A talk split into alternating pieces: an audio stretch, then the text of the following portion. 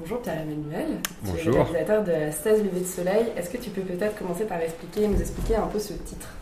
Alors 16 levées de soleil, ça vient du fait que quand on est dans la, la station spatiale, on tourne à 28 000 km/h autour de la Terre, et donc on fait le tour de la planète en 90 minutes, et ce qui permet aux astronautes de voir chaque jour 16 levées et coucher de soleil euh, si on regarde par le, le hublot. Mais le film, c'est pas seulement une journée dans la vie de Thomas Pesquet, c'est vraiment un film qui va couvrir tout son parcours. Tout à fait. Oui, oui, mais euh, alors j'ai aussi choisi ce, ce, titre parce que ça, ça fait une, une, sorte de clin d'œil euh, au Petit Prince, puisque dans le Petit Prince, euh, voilà, le, le personnage euh, raconte qu'il a vu jusqu'à 42 levées de soleil dans une journée en déplaçant sa, sa chaise, et euh, il y a une vraie dimension poétique que j'ai essayé de donner au film, et donc c'était un, une forme de, de, de clin d'œil, et ça donne aussi un, une idée un peu du parti pris esthétique que j'ai voulu donner au, au film ce parti pris, c'est un parti pris où euh, tu vas pas du tout, c'est pas un film explicatif, c'est pas un documentaire classique, c'est un documentaire vraiment euh, très poétique, puisque les seuls textes en dehors de euh, la parole qu'on va voir des échanges de Thomas, ce sont des extraits de Antoine de Saint-Exupéry. Oui, des écrits d'Antoine de, de Saint-Exupéry qui avait cette particularité d'être à la fois pilote et puis écrivain, et puis d'avoir un point de vue assez acéré sur euh, l'époque à laquelle il, vivait, et puis qui était aussi dans une quête un peu, un peu philosophique par rapport à, son existence, au sens de, au sens de sa vie. Et euh, je trouvais intéressant d'essayer d'utiliser ces, ces textes de syntaxe pour essayer de faire comprendre comment euh, Thomas a pu évoluer en tant qu'être humain, comment son, regard sur le monde aussi a pu changer. Et euh, donc pour moi, c'était une manière, euh, j'espère, assez élégante pour, euh, pour apporter ce point de vue euh, un peu plus, plus en profondeur et, et, de faire comprendre le voyage intérieur de, de Thomas pendant cette mission. Et c'est aussi un, un clin d'œil parce que Thomas, c'est une des seules choses qui l'emporte dans l'espace, ce sont les œuvres complètes de Saint-Exupéry. Est-ce que c'est ça qui t'a inspiré le choix de cet auteur ou est-ce que c'était quelque chose de plus personnel Non, c'était quelque chose que j'avais prévu en amont pendant l'écriture du, du, documentaire, parce que contrairement à ce qu'on peut souvent penser, un documentaire ça, ça s'écrit, ça se travaille pas mal en, en amont pour avoir des, des partis pris narratifs assez, assez forts et qui, qui fonctionnent. Et donc donc, euh, en en parlant avec l'agence spatiale européenne, il s'est avéré qu'à un moment donné, quand il s'agissait de donner des, des, choses à, Thomas pour qu'il emporte dans l'espace, ils ont fait ce choix de lui confier euh, l'intégralité des œuvres de Syntex. Moi, je lui ai en plus confié une statuette du Petit Prince qui m'accompagne depuis longtemps, et donc euh, ça faisait d'autant plus sens que c'était un, un, parti pris narratif aussi complètement lié à, cette, à cet envoi des écrits de Syntex dans l'espace cette euh, utiliser en termes de Saint-Exupéry, c'était aussi une manière un peu d'ajouter sa touche personnelle au film, puisque le film, en fait, c'est des images qui sont euh, uniquement, enfin, il y a les, les, images du décollage euh, au Kazakhstan et puis du retour de Thomas où j'imagine que tu étais présent, mmh. mais sinon pour euh, la majeure partie du film, c'est des images à bord de la station spatiale internationale. Mmh.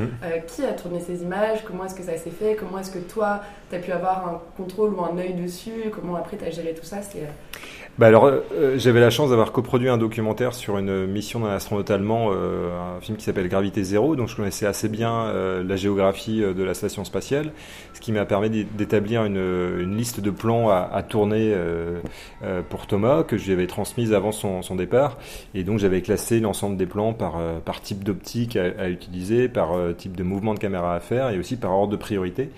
Et donc ces plans, il les tournait sur son temps libre le dimanche, il les tournait lui-même euh, ou alors c'était les caméras un peu de surveillance qui sont disposées dans la, dans la station spatiale qui, qui permettaient d'avoir ces images, ou alors c'était ses équipiers qui le filmaient.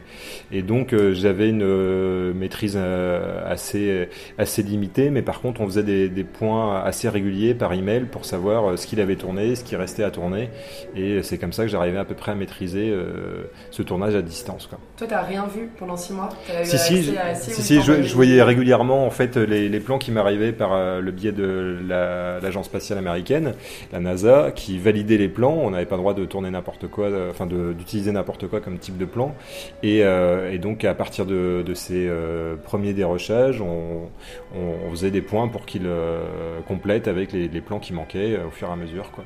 Et puis je savais à peu près ce qu'il allait faire comme expérience scientifique ou comme sortie dans l'espace. Et à ce moment-là, je lui demandais de bien, bien filmer ces moments-là. Euh, c'est drôle parce que ces expériences scientifiques, en fait, il n'y a aucune explication dessus. C'est vrai que c'est un truc un peu frustrant quand on voit le film, parce qu'on le voit manipuler des choses, euh, on le voit travailler avec, ses, avec les autres euh, astronautes qui font aussi euh, pousser des choses, euh, prendre des substances dans des seringues, mmh. analyser tout ça, et en fait on n'a aucune explication. On ressort du film avec plein de questions. On se dit, super, j'ai eu l'impression d'avoir vécu quelque chose de privilégié en étant à bord de l'ISS, mais j'ai rien compris. Oui, oui, mais l'idée c'était pas de, de, faire comprendre euh, les expériences scientifiques qui est réalisées. L'idée c'était vraiment d'avoir l'impression, de donner le sentiment d'être une petite souris euh, qui est dans, dans, la station spatiale et qui peut assister à, ce qui se passe, mais, euh, mais sans avoir spécialement d'explication. Et sinon, c'était aussi de, partager vraiment le point de vue de Thomas, d'essayer de, se mettre dans sa peau, de ressentir ce qu'il pouvait ressentir, donc la, lenteur des journées, euh, l'isolement qu'ils peuvent avoir même entre eux, puisqu'ils sont chacun dans des, dans des compartiments, dans des, des modules différents de, de l'ISS, et puis l'isolement aussi par rapport à la, vie sur Terre, et en même temps ce lien quand même qu'ils ont, notamment grâce aux informations, aux échanges avec la Terre. Mais euh, l'idée, c'était pas du tout de faire un documentaire, on va dire, euh, euh, informatif. Ça, je l'avais déjà fait dans un autre documentaire pour la télé, où là, il y avait beaucoup d'informations de, de, transmises. Là, mon idée, c'était de voilà, d'être dans quelque chose de, vraiment émotionnel, et donc c'est un vrai choix de ma part, parce que sinon, s'il fallait raconter l'ensemble des 100 expériences qu'il a faites dans, l'espace et à quoi ça sert, etc., effectivement, ça aurait été un documentaire très dense, qui, je pense, aurait été moins émouvant, moins immersif, euh, moins narratif aussi, beaucoup plus explicatif. Mais euh, voilà, en deux heures de film, il fallait faire un, choix et ça a été ce, celui-là. Et ce lien avec la terre ferme, on le voit par moments, puisque tu es allé aussi euh, chez la compagne de Thomas, mmh. et on voit la liaison qu'ils ont parfois sur Skype. Euh, J'imagine que ça a été peut-être plus facile de pouvoir entrer dans l'intimité de la conjointe de Thomas que dans l'intimité de la NASA, entre guillemets. Oui, alors ça, ça a été... été... trop compliqué, ah, parce qu'il y a beaucoup de plans au décollage. Euh, on a l'impression que ta caméra est quand même très très proche, dans des endroits où même la famille ne peut pas être. Ouais, mais en fait, ce qui, a été le, plus compliqué, c'était justement d'avoir accès à ces, à, ces moments. Et en fait, c'était pas forcément moi qui avais accès. C'est que je, transmettais, par exemple, quand il était en zone de quarantaine avant le décollage, je transmettais des, caméras à, ses proches dans l'équipe qui permettaient de, voilà, d'avoir accès à, des zones interdites, on va dire. Et de la même manière avec euh, avec Anne, en fait, j'étais pas avec elle quand elle faisait ses échanges. Je lui ai donné euh, des, caméras, je lui ai expliqué comment les utiliser, et c'est elle-même qui se filmait quand elle euh, avait des, des liaisons en fait, avec. T'as fait faire ton film aux autres un peu. Ah bah, exactement. Voilà, c'était bah, c'était un vrai une vraie nécessité en fait. Je pouvais pas suivre Anne un peu partout dans le monde. Elle était à, Rome, elle avait des échanges euh, billets hebdomadaires avec avec Thomas. Elle était parfois en Asie, parfois en Afrique et, euh, et, je voulais lui laisser le choix aussi de tourner ce qu'elle ce qu'elle acceptait de tourner. Donc c'est elle qui déclenchait la caméra quand elle le souhaitait et qui l'éteignait quand elle le souhaitait. Et du coup, tu t'es retrouvé avec, euh, j'imagine, un nombre de rushs assez. Euh, on avait plusieurs centaines d'heures de rush, euh, potentiellement encore plus, mais euh, on savait à peu près ce qu'on essayait d'aller d'aller chercher pour pour le montage du film. Mais toutes les, les expériences scientifiques sont filmées, donc c'est un peu une sorte de loft en apesanteur. Et donc six mois de mission, c'est 196 jours, donc chaque jour, il y a quasiment euh, euh, peut-être 10 caméras qui filment pendant euh, 8 heures, donc c'est euh, des, des, des, milliers d'heures de rush potentiellement. Maintenant, on allait vers les images les plus qualitatives, donc les images tournées en 6K en priorité, et puis parfois on faisait un petit pas de côté pour aller chercher d'autres images de moins bonne qualité, mais qui en termes narratifs apportaient quelque chose. Quoi. Oui, parce qu'à l'image, le format change. Il y a oui, des images vraiment en Full HD, et puis d'autres où tu vas être vraiment dans une espèce de, de 4 tiers, de carré, carré 35 presque. Ouais, ouais. Et ça, c'est lié justement. Ah bah c'est lié, c'est d'une part parce qu'effectivement les images sont de moindre qualité, donc je voulais respecter le format et pas, et pas les gonfler parce qu'à ce moment-là on aurait eu beaucoup de pixels.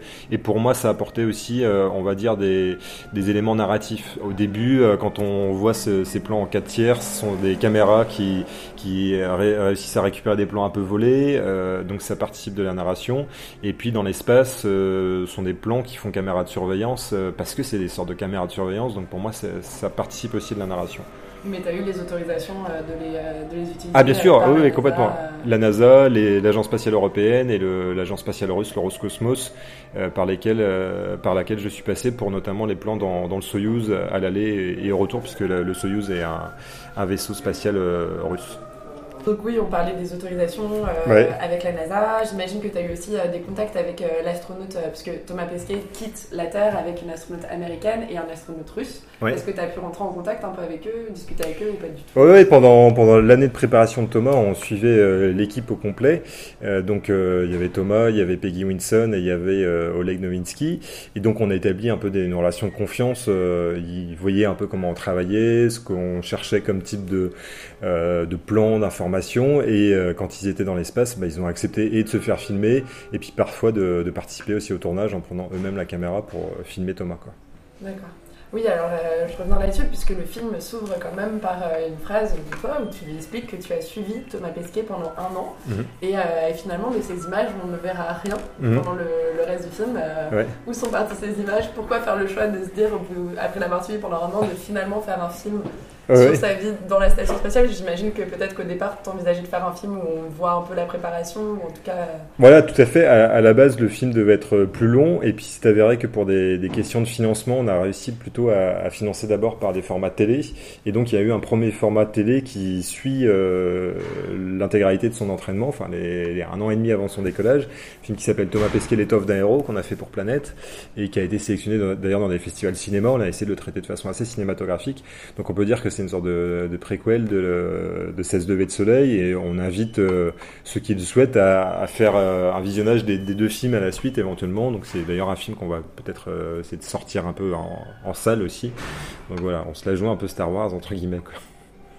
Mais donc c'est un indice que je donne pour dire voilà, il y a un autre film à aller voir. Enfin c'était voilà. Mais t'as as bien perçu effectivement qu'il y avait, euh, il y a encore de la matière, ouais.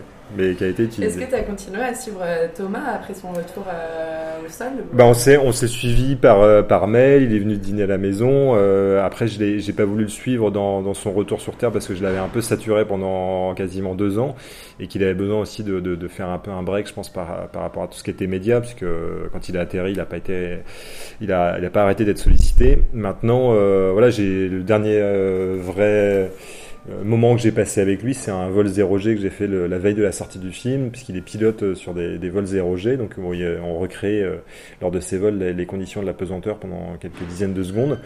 Et, euh, et donc j'ai fait 31 paraboles comme ça de 22 secondes euh, il, y a, il y a 10 jours avec lui. euh, et donc euh, voilà, j'ai pu partager un petit peu de, de la sensation de la pesanteur. quoi.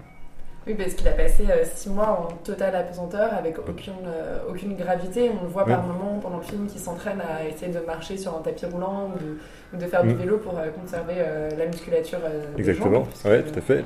Pas que des jambes, d'ailleurs, ils font des exercices un peu de, de tout le corps, mais euh, effectivement, alors ils sont pas tout à fait en euh, pas soumis à la gravité, ils sont plutôt en, gravité euh, zéro et en chute libre en fait pour être précis autour de la Terre, ce qui fait que effectivement ils, ils planent un peu et, et comme tu le disais, il y a des, des problématiques, des enjeux en termes de, de, de santé qui fait que tous les jours ils font à peu près deux heures de sport pour se maintenir à peu près en bonne santé parce que sinon euh, bah, ils reviendraient vraiment en, euh, en incapacité de marcher pendant plusieurs jours alors que là en, en moins de 24 heures quasiment ils remarchent. Euh, donc c'est ouais, ouais c'est pas c'est pas une vie de tout repos la vie en apesanteur. Ouais, j'imagine. Toi, du coup, tu n'as eu que cette expérience euh, de 0G euh, Ouais. par phase de 22 secondes. Ouais. Ça suffit. Ça t'a Ça donné envie ça m'a suffi, euh, suffi, ouais, c'était pas pas forcément facile comme expérience, mais c'était évidemment tripant de ressentir cette sensation, mais c'est euh, assez éprouvant, ouais. Donc euh, voilà, j'ai fait 32, 31 fois 22 secondes, euh, c'est bien pour l'instant. Euh, vu que c'est une interview euh, musicale, entre guillemets, on peut parler de la place de la musique euh, dans le film et aussi de la musique qui accompagne le film. Mhm. Il y a une scène très émouvante où, euh, le, alors que Thomas est saxophoniste, il n'a pas pu partir avec son saxo dans l'espace, mais Mhm. sa copine, sa compagne a organisé une surprise où euh, il va recevoir en fait son saxophone dans l'espace Mhm. et euh, se mettre à en jouer. Il y a des scènes euh, très belles, euh, mais il y a toute une musique aussi très belle qui accompagne le film. Mhm.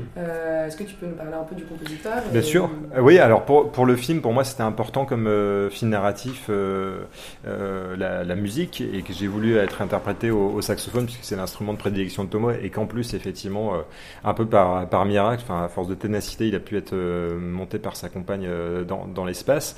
Et pour moi, c'était une manière aussi de faire ressentir les émotions euh, à travers un, instrument qui est très proche de la tessiture de la voix humaine, qui est pour moi très chargé en, termes d'émotions.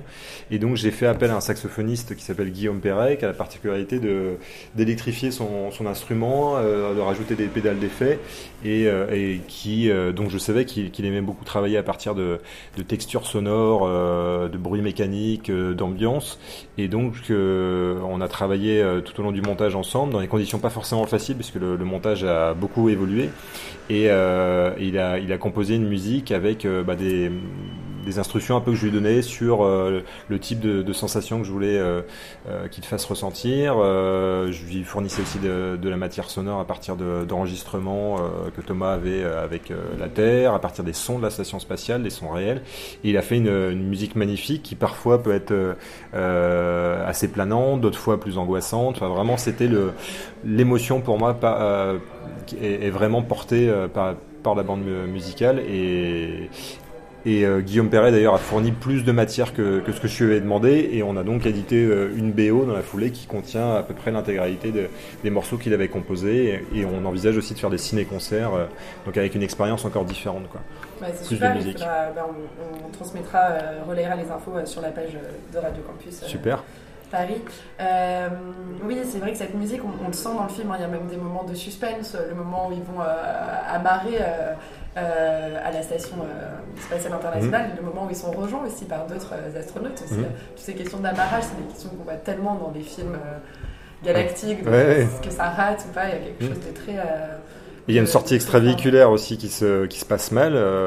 c'est Peggy euh, qui fait sa dernière sortie extravéhiculaire et, son collègue euh, américain perd un bouclier thermique qui devait poser sur une, une partie externe de l'ISS et donc c'est un, accident assez grave en fait puisque c'est un peu le scénario de Gravity hein, quand euh, ils, se font percuter par des, des, débris spatiaux. Bah là en l'occurrence ils ont généré un débris spatial qui aurait pu potentiellement impacter la, la station spatiale plusieurs orbites plus tard. Heureusement ça s'est pas passé mais le c'est un gros moment de, de tension du film ouais.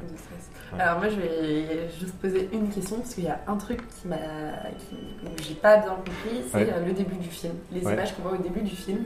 Où, euh, donc on est au Kazakhstan, euh, il y a ces hélicoptères qui décollent de nuit, on est dans les steppes, là où Thomas va atterrir, et il y a ces espèces de scientifiques, enfin, des mecs qui sont là dans dans, les, dans la brousse et qui brûlent des choses, qui écrasent des choses, qui tournent autour d'une espèce de, de, de, de vieille, de, vieille de, vieille fusée. Euh, qu'est-ce qui s'est passé? Qu'est-ce que quel jour ben, on était dans, dans, le film en, gros? Parce que bah, le film va être très linéaire.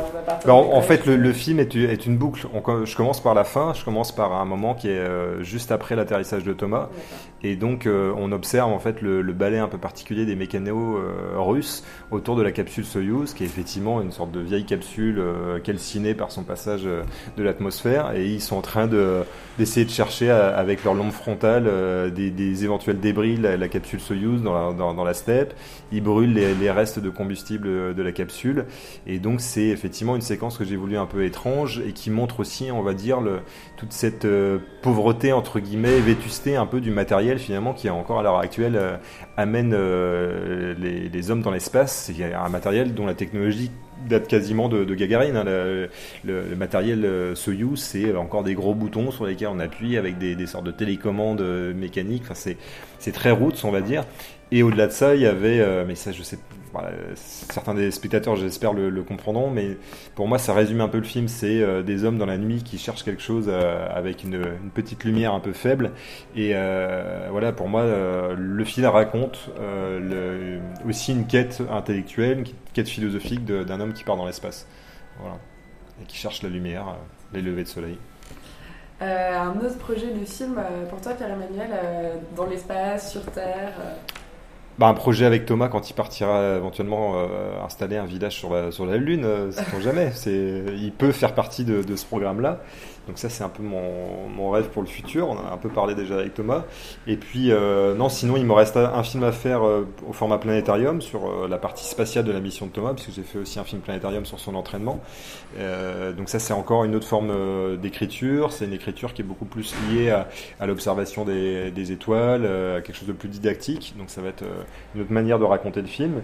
Et puis, il y a un autre film qu'on va essayer de faire continuer à faire vivre, qui est un, un film en réalité virtuelle qu'on a fait aussi sur la mission de Thomas, qui s'appelle Dans la peau de Thomas Pesquet. C'est le premier film tourné en réalité virtuelle dans, dans l'espace. Et là aussi, il y a deux parties, il y a 15 minutes d'entraînement et 15 minutes euh, dans la station spatiale et avec un voyage dans le cosmos à la fin.